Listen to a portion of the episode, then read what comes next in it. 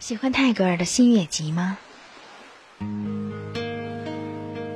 今天呢，我来朗读他这篇《孩童之道》，朗读 Cherry 老师。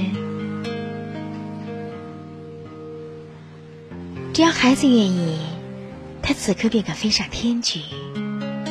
他所以不离开我们，并不是没有缘故。他爱把他的头倚在妈妈的胸间。他即使是一刻不见他，也是不行的。孩子知道各式各样的聪明话，虽然世间的人很少懂得这些话的意义。他所以永不想说，并不是没有缘故。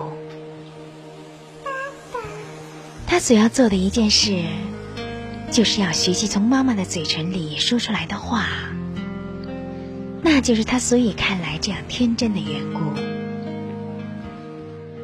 孩子有成堆的黄金与珠子，但他到这个世界上来，却像一个乞丐。他所以这样假装了来，并不是没有缘故。这个可爱的小小的裸着身体的乞丐，所以假装着完全无助的样子。便是想要祈求妈妈的爱的财富。孩子在心小的心月的世界里，是一切束缚都没有的。他所以放弃了他的自由，并不是没有缘故。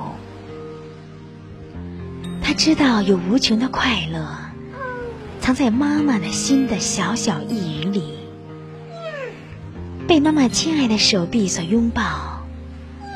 其甜美远胜过自由。孩子永不知道如何哭泣，他所住的是完全的乐土。他所以要流泪，并不是没有缘故。虽然他用了可爱的脸上的微笑，引逗的他妈妈热切的心向着他，然而他那因为细故而发的小小的哭声。却编成了怜与爱的双重束缚的带子。